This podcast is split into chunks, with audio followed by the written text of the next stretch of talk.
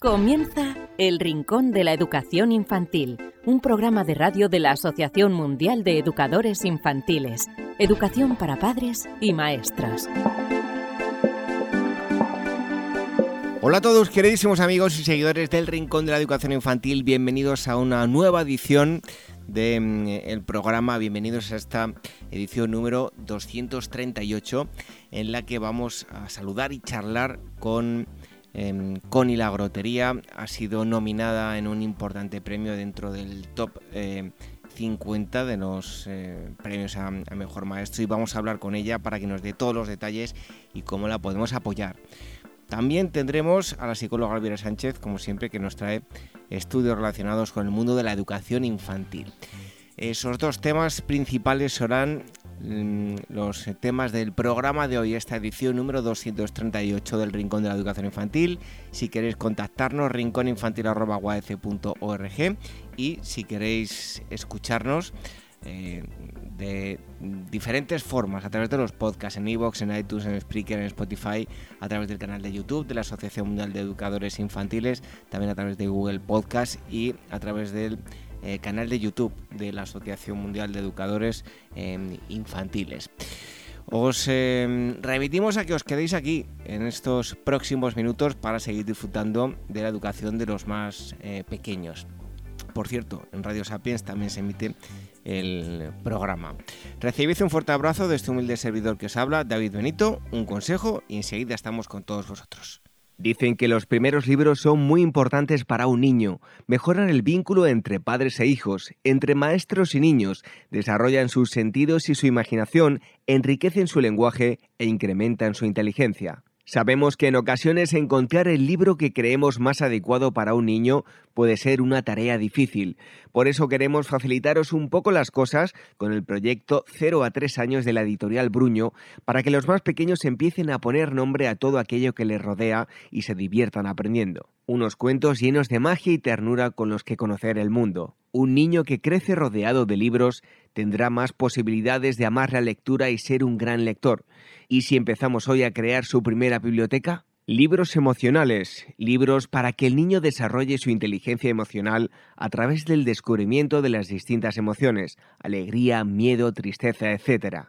Libros manipulativos. En esta colección, padres y educadores encontrarán libros para incitar al niño al movimiento de sus manos y desarrollar su psicomotricidad, libros con piezas móviles que giran sobre sí mismas, libros con lengüetas, pop-ups, etc libros para desarrollar el lenguaje, cuentos para que los padres lean a los niños y para que desarrollen su lenguaje, aumenten su vocabulario y puedan conocer las principales emociones y rutinas. Libros sensoriales. En esta colección, padres y educadores encontrarán diversos libros para desarrollar los principales aspectos de las capacidades sensoriales de los niños, identificación de colores, texturas, etc. Libros lógicos, libros para que el niño desarrolle su inteligencia lógica a través de asociaciones, búsquedas, descubrimientos, etc. El proyecto 0 a 3 años de Bruño, recomendado por la Asociación Mundial de Educadores Infantiles, AMEI El Rincón de la Educación Infantil, la radio de la Asociación Mundial de Educadores Infantiles.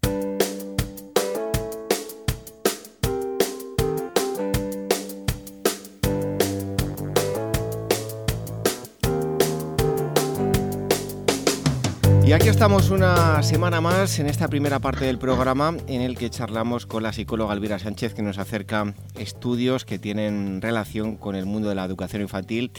Elvira, bienvenida un día más. Pues un placer como todas las semanas. ¿Qué nos traes hoy? Pues mira, os voy a hablar de algo que, bueno, de lo que ya hemos hablado, pero que es necesario insistir porque cada día hay más evidencias y es que el uso de las pantallas antes de dormir, te voy a hablar de las pantallas antes de dormir, afecta la calidad y a la duración del sueño de niños y adolescentes de entre 0, o sea, de los más pequeñitos de la casa, y los 15 años. Pues eh, a ver, cuéntanos eh, todo lo, de, relacionado con este estudio. Pues mira, a ver, es cierto que los investigadores y bueno y, nosotros aquí, desde aquí, llevan mucho tiempo alertando pues sobre cómo puede afectar el uso de las pantallas antes de dormir a la calidad del sueño de niños y adolescentes. Pero ahora una revisión sistemática de medio centenar de estudios publicados entre los años 2009 y 2019 pues han, arrojado ¿no? conclusiones más evidentes acerca de esta relación.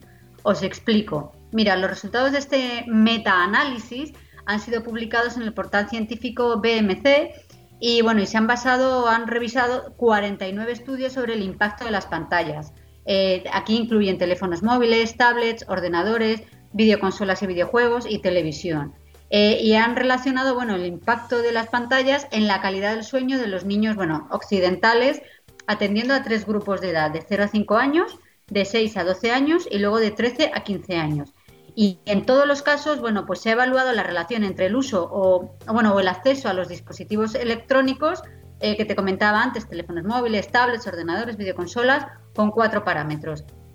El primero es la hora de acostarse y comienzo del sueño, porque no es lo mismo a la hora que tú te acuestas que a la hora que realmente pues, te duermes. Luego, la calidad del sueño, porque tampoco es lo mismo dormir en sueño ligero que tener bueno, pues, los ciclos del sueño completos la duración del sueño, es decir, cuántas horas está el niño dormido, y luego el cansancio diurno, ¿no? que es algo que afecta un poco en el desempeño, ¿no? en el día a día. Bueno, pues estos son, digamos, los cuatro parámetros que han analizado por estos tres grupos de edad. Eh, así que, bueno, vamos a, a, comenzar por los grupos de edad. Pues adelante, empecemos por los, por los más pequeños, ¿no? Venga, vale, vamos a empezar por los niños de 0 a 5 años. Bueno, pues en el, grupo, en el caso de este grupo de edad, los estudios bueno, se centran sobre todo en la relación del consumo de televisión y tablet eh, con la calidad del sueño, ¿vale? Se han relacionado bueno, su uso con mayores dificultades para conciliar el sueño y una menor duración del sueño. En concreto, han visto 32 minutos de sueño menos al día.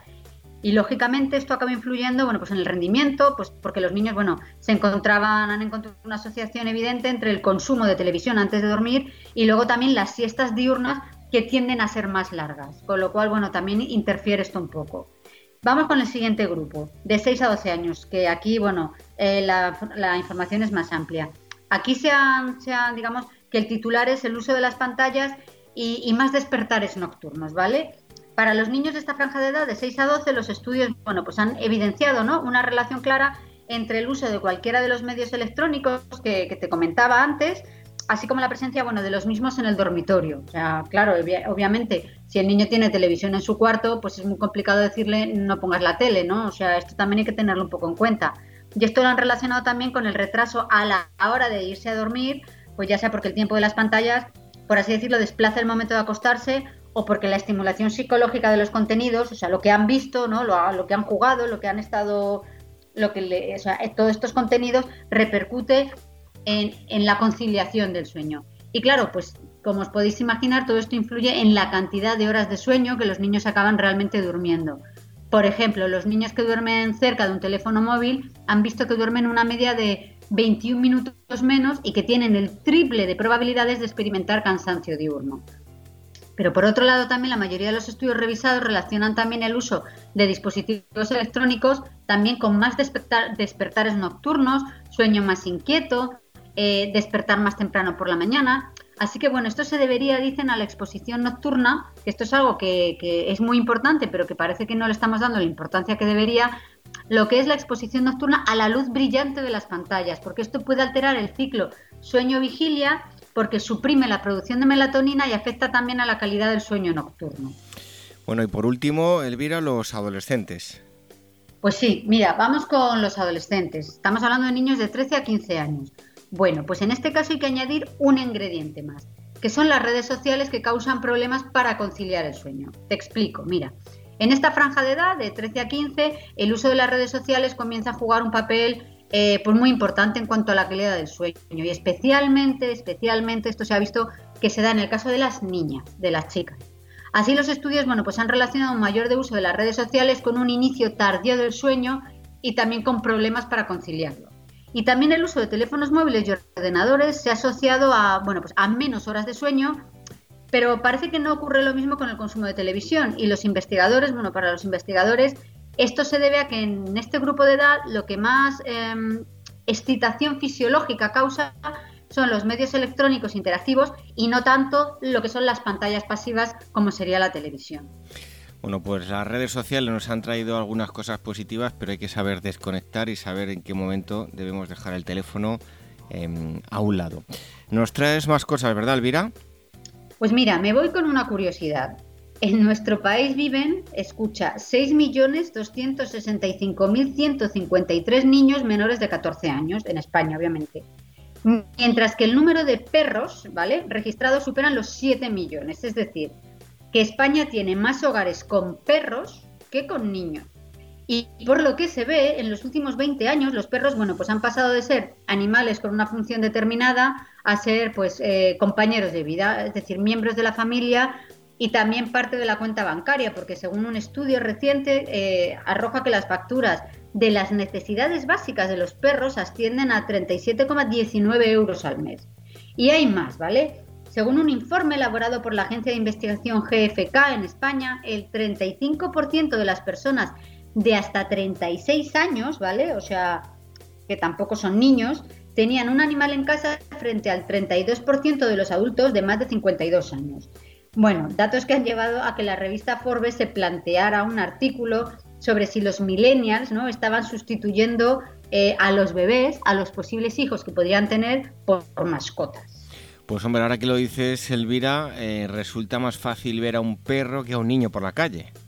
Pues mira, o sea, no es, lo que acabas de comentar no, es ninguna broma, porque de hecho en Madrid, por ejemplo, hay el doble de posibilidades de cruzarse con una persona paseando un perro que con una pareja con un carrito de bebé. Según datos del ayuntamiento de, la capital de aquí de Madrid, eh, en España, bueno, aquí en Madrid habitan 282.315 perros, ¿vale? Frente a los 152.009 niños entre 0 y 4 años. Es más, en puntos concretos de la capital, esta regla se mantiene incluso con niños menores no de 0 a 4 años, sino hasta menores de 10 años. Y estos datos, más allá de que, bueno, de que sean una curiosidad, pues la verdad es que a mí me han dado que pensar. Y entre los factores y razones de este desequilibrio, ¿no? Pues eh, no solo aparece la falta de hijos entre la generación de los nacidos entre el 1980 y el año 2000, ya sea por, bueno, dificultades económicas, laborales, o bueno, simplemente por un cambio de, paradigma ¿no? entre gran parte de este 25% de la población española, sino que también hay que achacarlo al envejecimiento de la población, porque es cierto que cada vez más personas viven solas y se acompañan de un, a ver, de un amigo, ¿no? de un amigo de cuatro patas para hacer frente un poco a esta soledad. Y de acuerdo con otra investigación más, está realizada en Estados Unidos, el 80% de los dueños de mascotas expresan que su compañía les hace sentir menos solo, o sea, casi 9 de cada 10, o sea, estamos hablando de un 89% de personas que recibieron a una mascota por culpa de la soledad, reconocen que su animal de compañía, bueno, los ha ayudado a sentirse menos solos. Y una cuarta parte de los dueños de mascotas entrevistados afirmaron que habían adquirido un animal para mejorar su salud mental, ¿vale? Mientras que los encuestados mayores de 55 años eh, lo hacían con mayor frecuencia. Es decir, a más soledad tratas como de buscar un amigo. A ver, estos datos resultan pues mm, mm, resaltan un poco más eh, cómo es el vínculo eh, entre el animal, ¿no? la mascota y el humano, ¿no? Que, que, este vínculo puede desempeñar un papel clave pues para ayudar a aliviar la soledad, el aislamiento social, que cada día a ver es más notable y es que a ver, se supone que al estar más conectados, lo que hablábamos hace, pues hace un par de minutos, ¿no? De redes sociales, pues parece que podíamos estar más acompañados, pero curiosamente, pues eh, se da todo lo contrario. Aunque bueno, si quieres, bueno, de esto ya pues hablamos otro día. Pues nada, si lo haremos, eso sí, los perros eh, en el eh, sentido material, más estricto sentido material de la palabra, no van a pagar las pensiones el día de mañana. Así que si cambiamos los perros por los niños, ahí tenemos un problema. Pero bueno, ya veremos a ver cómo, cómo se dan las cosas. Son los estudios que nos ha acercado la psicóloga Elvira Sánchez. Elvira, muchas gracias y hasta el próximo día. Pues un placer, como todas las semanas.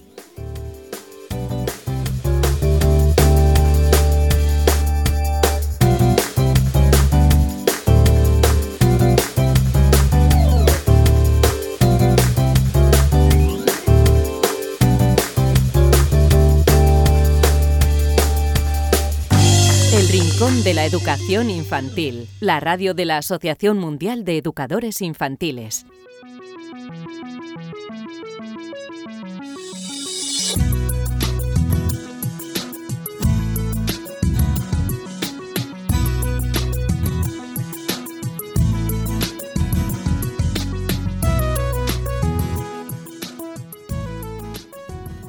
Una semana más aquí estamos con todos vosotros en las tertulias de mm, Amigo AEC. Ya sabéis que aparte de verlo a través de los directos de Facebook, que son todos los jueves, podéis escucharlo en el podcast del Rincón de la Educación Infantil.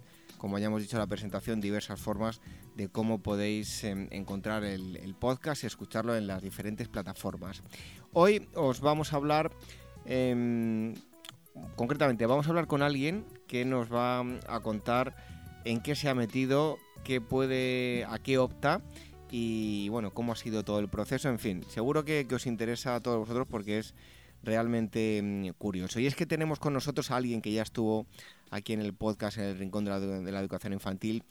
Eh, seguro que muchos de vosotros acordáis de Connie la Grotería. Ella es maestra de infantil. Em, actualmente em, es directora pedagógica de, una escuela y se encuentra estudiando un doctorado en igualdad. Eh, Connie, muchísimas gracias por estar aquí con nosotros en, estas las tertulias de Amigo AEC. Gracias, eh, David. Gracias por, la invitación, por, este espacio abierto también para, la educación infantil y por todo el cariño y el apoyo que, me dais y me acompañáis siempre.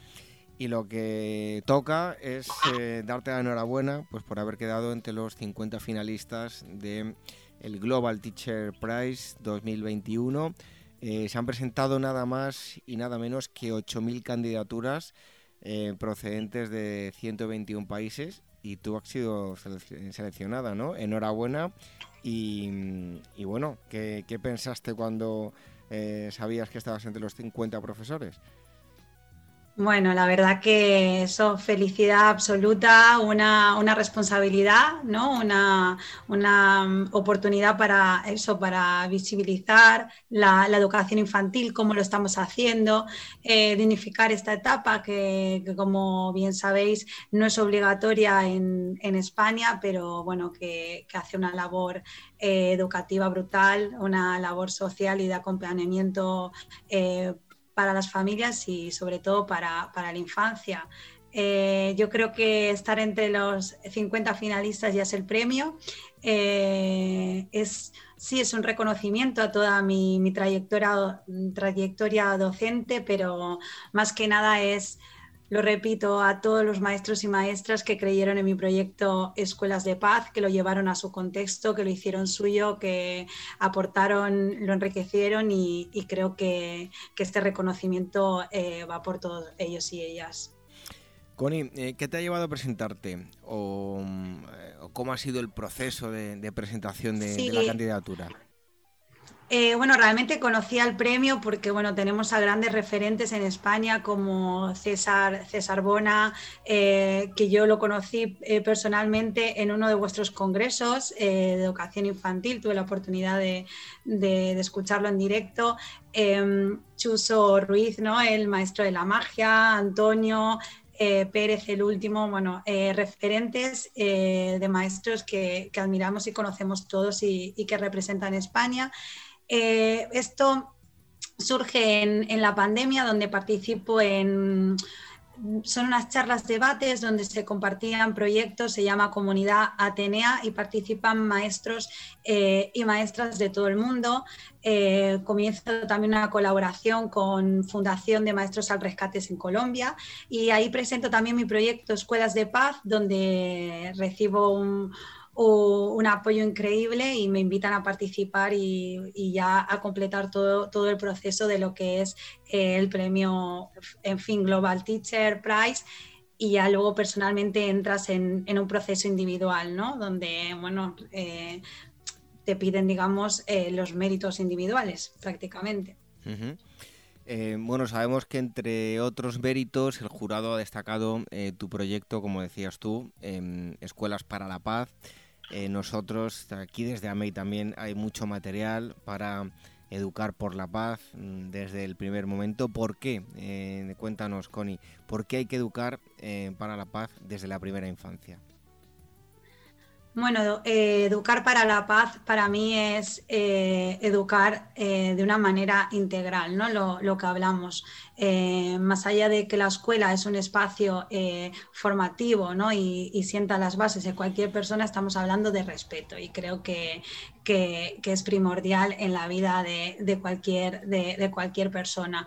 Son aprendizajes que vamos a hacer eh, em, en conjunto ¿no? con el binomio tan importante escuela y familia y vamos a educar en el respeto mutuo, en la justicia eh, social, en la igualdad, eh, bueno, educar, educar en valores. Lo hacemos desde la, desde la primera infancia y tiene que traspasar, como digo yo, los muros de la institución, ¿no? Tiene que traspasar la escuela y se tiene que extender a todo, a todo el sistema educativo. Es un compromiso que tenemos como, como personas, ¿no? Bueno, si queremos tener eh, valores y tenemos eh, siempre nos quejamos muchas veces de los políticos, ¿no? Pues para eso hay que empezar a trabajarlo en, los primeros años. ¿Cómo debe trabajarse? ¿Cómo podemos educar eh, para la paz desde la primera infancia? ¿A qué edad podemos empezar? Eh, bueno, yo ya te lo digo, defensora de, la etapa infantil, podemos empezar desde, la, desde, el primer ciclo, ¿eh? desde, desde, la etapa de 0-6. De educar para la paz es no solo el Día de la Paz y la no violencia y celebrarlo de, esa manera en la escuela, sino que ocupe todo nuestro, nuestro calendario. ¿no? podemos trabajarlo desde las asambleas, donde se crean espacios de diálogo, de escucha, eh, donde aprendemos a, resolver eh, pequeños conflictos, ¿no? siempre a, la altura de los niños y niñas y, validando sus emociones, validando sus preocupaciones, validando sus, eh, sus propias problemáticas. ¿no? Entonces, como adultos tenemos que dar ese tipo de herramienta. Sobre todo, Em, yo propongo cuentos ¿no? como herramienta para lo que es la etapa infantil. Eh, el cuento al final es un recurso, vamos, eh, bueno, con eh, cantidad de, beneficios, pero bueno, puede ser el contacto para que podamos entender y comprender lo, que nos está pasando y nos puede dar oportunidad de, mejorar como, como personas. A través de Escuelas de Paz, eh, yo empiezo con mi primer cuento, que es El color negro mola y El color de la piel, que son dos cuentos para eso, para educar para la paz, para entender la, diversidad como un valor. Era una excusa, una anécdota, ¿no? Donde en la asamblea presentamos el cuento y luego cada, cada maestro y maestra creaba una actividad. Y esto como dices tú, empezó en la primera infancia, eh, empezó con un, con un, libro, pero eh, ha ido trascendiendo y hay actividades para primaria, para, mm, eh, para la ESO, incluso para formación profesional, donde son, están los futuros educadores. Bueno, se llevó a cabo en diferentes etapas del sistema educativo y con eh, diferentes eh, acciones educativas, ¿no? Como, como pueden ser las puertas abiertas para las familias, jornadas solidarias. bueno, yo hablo de la escuela abierta, ¿no? Donde, donde participa el barrio. No hay que irse tan lejos para poder cambiar nuestro, nuestro propio contexto. Entonces, pues desde lo anecdótico que es el libro a cualquier acción educativa, estamos educando para la paz.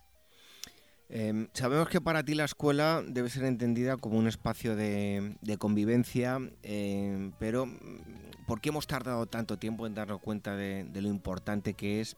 Eh, ¿Por qué el sistema educativo ha tardado tanto en darse cuenta de la importancia de este asunto? Bueno, yo creo que la escuela siempre ha sido promotora ¿no? y propulsora de actividades eh, invitando a las familias ¿no? de, este tipo de, convivencia activa.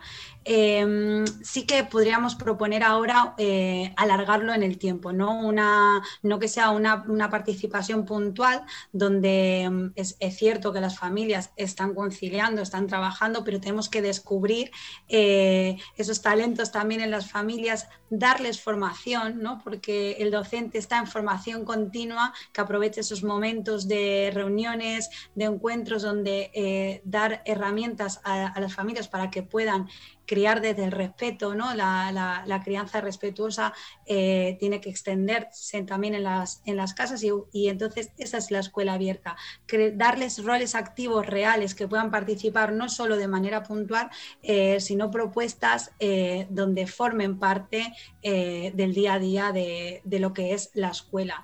Y no hay nada más gratificante cuando una familia entra en el aula donde el niño se siente Em, importante, ¿no? Donde estamos también validando el espacio. Eh, la familia está confiando en los docentes y está validando el espacio educativo. Entonces, eh, esas conexiones, esa, sensibilidad que, nace, pues creo que, es maravilloso. Y una vez que se prueba, siempre queremos volver a la escuela. Lo que nos pasa a los docentes ¿no? de vocación, que uno nunca deja, nunca deja el aula.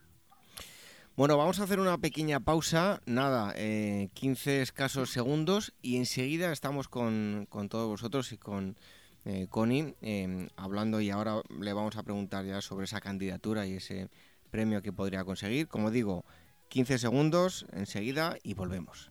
Los cuentos siempre han sido una herramienta muy valiosa para los maestros. Por este motivo, Amei con el patrocinio de Hermex Ibérica, convocamos el concurso de cuentos que educan, educando para un mundo mejor desde la primera infancia. Puedes ganar muchos premios y ver publicada tu obra. Participa, más información en guaece.org.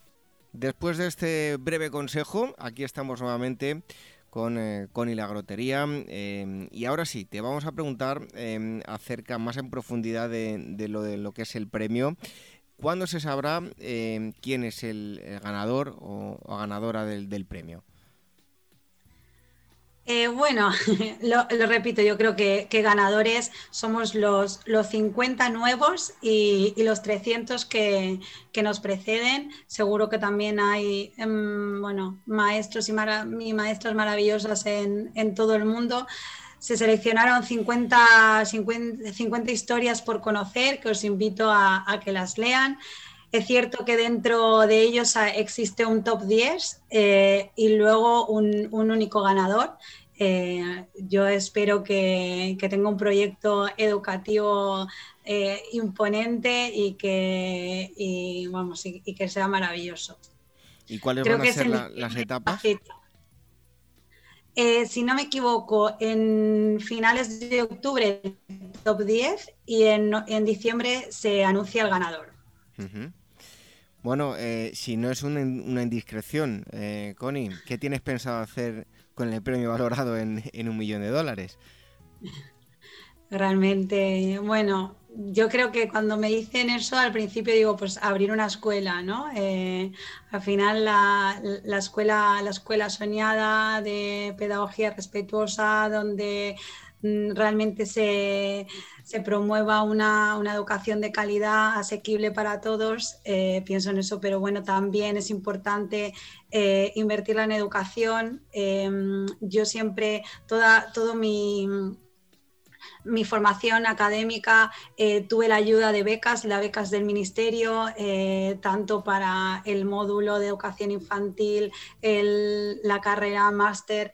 Eh, creo que es importante este apoyo porque además del trabajo en aula que a mí me pasó, que estaba conciliando y tal, tuve también esa ayuda económica que, me ayudó a conseguir, a conseguir mis sueños, a llegar donde estoy, a intentar de, de eso, de alcanzar una excelencia educativa, pero para la infancia, no, no para, para, ser mejores, eh, sino para mejorar cada día, eso, dando, dando bueno, el máximo de, uno mismo. Y creo que le invertiría en becas, dando oportunidades a esos maestros y maestras que quieren, que, quieren dedicarse a, vamos, a la profesión más apasionante. Eh, y con una responsabilidad social eh, muy importante que es, que es la educación. Oye, antes de nada hacer un inciso porque decías que eras partidaria de, una educación temprana desde la etapa 06. Eh, yo recuerdo que, bueno, eran otros tiempos, ya empiezo a tener mis años y, en mi época, eh, aparte de tampoco ser obligatorio, pues en lugar de, ir a un centro, estuve con, una persona hasta que ya tuve pues alrededor de, de tres o cuatro años y, yo siempre que iba al, colegio veía que mis compañeros que se habían estado en lo que se conocía como guardería, pues sabían hacer cosas que yo no sabía. Eh, sabían hacer perfectamente muñequitos con la plastelina, eh, que puede parecer tonterías, pero si miramos mucho más allá, pues es muy importante de cara al desarrollo de, los pequeños, ¿no? Eh, ¿Qué crees que van a tener los pequeños que van a, a centros y están en manos de profesionales desde prácticamente que nacen desde los 0-6 a otros que, no van a, las escuelas hasta mucho más tarde? Eh, creo también que, la escuela infantil, eh, a través también de todos los estudios, eh, de los estudios de neurociencia, ¿no? todo lo que es la actualidad, cómo va mejorando, se está respetando también mucho esa evolución y ese ritmo de cada niño y niña. Entonces, que se hace, que se propone de la escuela ese, ese contacto con la naturaleza, ese contacto con la naturaleza. sí que tenemos unos hitos evolutivos pero ¿qué, hacemos? Bueno, la, educación lenta, ¿no? La, educación que respeta y que mm, provoca ¿no? el interés y el aprendizaje. ¿A través de qué? Del espacio, pero a través también de, mucho amor y, respetando también las emociones. Creo que seguro con la persona que, te habrá cuidado habrás tenido también eh, esa contención. Yo defiendo la escuela como, como ese espacio, vamos, de descubrimiento y, no para crear más, eh, más rápido, ¿no? sino para respetar cómo, cómo provocamos con, al final con la naturaleza, con, con vamos, con objetos de cotidianos, ¿no? Ya, ya no es eh, un aprendizaje, yo creo que ya no hay escuelas infantiles que trabajan por fichas o, quiero creerlo, ¿no? Eh, se ha cambiado también esa metodología y se ha adaptado a la necesidad real, ¿no? El, cerebro aprende por las manos, eh, aprende a través de las emociones, entonces todas las provocaciones, todo el aprendizaje se hace de, manera, de manera natural y, lo puede hacer también un niño cuando hay un, adulto que lo está estimulando. Bueno, pues eh, hoy eh, hemos hablado de mm, el premio al, que opta eh, Connie, nos ha dado unas pinceladas también de, lo que es esa mm, escuela que ella, que ella defiende y que es tan interesante y no nos podemos ir sin que nos digas cómo podemos, tanto nosotros como todos aquellos que nos están viendo y escuchando, apoyar tu candidatura ¿hay algo que, podamos hacer?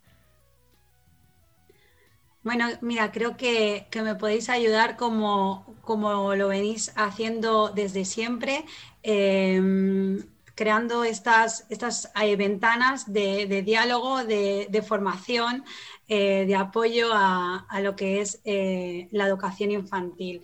quiero agradecer principalmente a Juan, a, a Elvira, a Marisol y a David, que desde el principio desde que empecé a trabajar en una escuela infantil, habéis creado los congresos, fuimos con todo el equipo. Eh, creo que, esa es la, gran labor. apoyar mi candidatura ya eh, no es necesario, ya creo que hay un comité eh, donde bueno, valora los méritos. Yo os digo, me, siento ganadora y estoy feliz y a seguir, y a seguir por, por, ese camino intentando dar lo mejor de mí desde, desde el aula. Muchas gracias por esta invitación y por dar la oportunidad de, hablar siempre de, educación infantil. y una curiosidad antes de, que nos vayamos, ¿cómo podemos seguir la, pues ese top 10 eh, y después la, siguiente clasificación que ya sería el ganador? ¿Hay alguna web donde podamos ver pues tanto sí, la, la web nosotros? La web es la web del premio, eh, Global Teacher Prize. Están también en todas, en todas las redes, Teacher Prize en Instagram, en Facebook. Eh, os invito también a seguirlo porque van contando historias eh, de todo el mundo, de, cómo, de cómo se está innovando, de cómo esa otra educación es posible, se está llevando a realidad con, una generación que quiere cambiar la escuela que se están creando redes de comunidades de, maestros y maestras y, creo que, es lo más, lo más satisfactorio. Bueno, pues podríamos decir que de 8.000 eh, estar entre los 50 primeros ya es un sobresaliente, ya únicamente sería el cum laude, ¿no? O, llegar a la excelencia, pero bueno, estar ya entre los 50 ya es, ya es mucho. Cone, muchísima suerte, ojalá eh, puedas ganar. Por otro lado, como dices tú, ya es una suerte estar donde llegar hasta donde has llegado. Pero bueno, oye, si hay, em, si hay suerte y, consigues ese primer puesto, por lo menos entrar en el, en el top 10, eh, pues, pues mucho mejor, ¿no? Así que te deseamos toda la suerte del mundo y ojalá dentro de muy poco tengamos que, anunciarlo aquí en el programa. Ojalá, bueno, muy, muy, muy agradecida otra vez por, por la oportunidad. Un fuerte abrazo y hasta pronto. Un abrazo, gracias.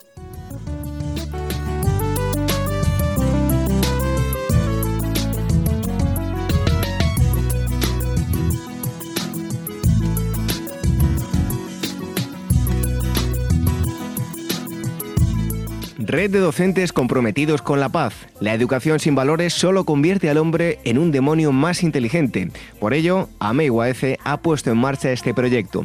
Un docente comprometido con la paz es un profesional de la educación infantil o primaria que sabe y cree que la docencia es la tarea que más puede transformar la sociedad y que quiere conseguir un mundo mejor, más justo, más equitativo, más amable y en consecuencia más feliz.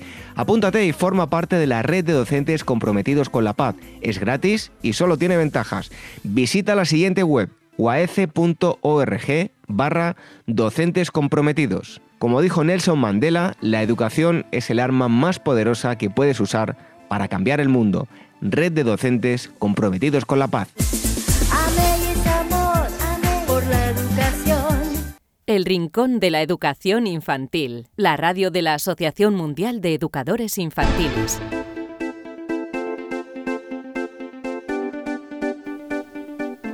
Terminamos esta edición número 238 del Rincón de la Educación Infantil, en la que hemos charlado con Elvira Sánchez, que nos ha acercado estudios, y eh, con Connie Lagrotería, que a la que le deseamos mucha suerte en esa candidatura mejor eh, profesora. Eh, si nos queréis escuchar a través de los podcasts en iVoox, en iTunes, en Spreaker, en Spotify, a través de Google Podcast, a través del canal de YouTube de la Asociación Mundial de Educadores Infantiles, también a través de Facebook, los directos nos podéis eh, escuchar y ver y em, a través de Radio Sapiens donde todas las semanas se emite el programa. Volvemos la próxima semana con más contenidos. Hasta entonces, que seáis muy felices. Adiós. Los pastorcitos Pedro y Juan.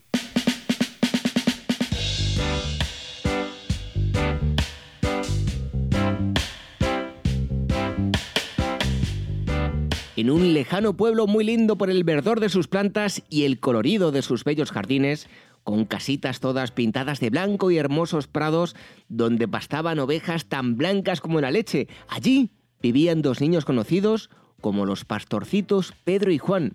Ellos eran hermanos y ayudaban a su padre llevando a pastar las ovejas que eran el sustento de la familia, que era muy pobre. Juan cuidaba con esmero de los animalitos, pero Pedro se descuidaba de ellos no hacía bien su trabajo porque era muy travieso y le gustaba saltar por los campos, bañarse en el río y montarse en cuanto caballo viera por el lugar. Era por esta razón que su hermano Juan lo criticaba, recordándole que si algo le pasaba a las ovejas, perderían el sustento de la familia. Pero a Pedro esto no le parecía interesante y se burlaba de su hermano porque no jugaba ni se divertía tanto como él. Por ese motivo, Juan en más de una ocasión le dijo a su padre que por favor regañara a su hermano por no cuidar bien las ovejas. Pedro entonces fingía acusando a Juan de mentiroso y el padre, el cual Pedro adulaba mucho, siempre justificaba al niño y lo defendía de las acusaciones de su hermano. Pero como tarde o temprano la verdad se impone, resultó que un día se perdieron cinco ovejas y el padre angustiado preguntó a los niños, ¿Es que acaso ustedes se descuidaron y no hicieron bien su trabajo? A lo que Pedro enseguida se apuró en contestar. Padre, las ovejas no se perdieron. Un pillo que andaba por los prados se las robaron. Yo cuidé bien de ellas. Y una vez más, el niño fingió para justificarse. Fue entonces que el padre se dirigió a la comisaría y denunció la pérdida de sus ovejas. El pobrecito Pedro, ya cansado de criticar a su hermano y de que su padre no le creyera, decidió por esta vez callarse.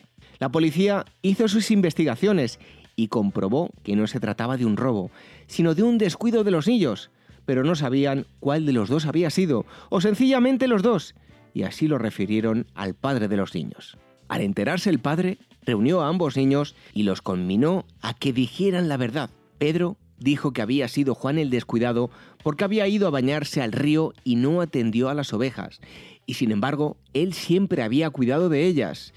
Muy enfurecido, el padre castigó fuertemente a Juan, que por más que se defendió, no lo creyeron. Pero lo que nunca pensó el mentiroso de Pedro es que un anciano muy respetado en ese pueblito por decir siempre la verdad, andaba cerca del prado y fue testigo del hecho, por lo que al enterarse de que había cometido una injusticia, fue y aclaró al padre de los niños cómo habían sucedido las cosas se imaginarán qué gran desengaño sufrió el padre, por lo que llamó a ambos niños, le pidió perdón a Juan prometiéndole que jamás dudaría de él y por supuesto le reprendió a Pedro.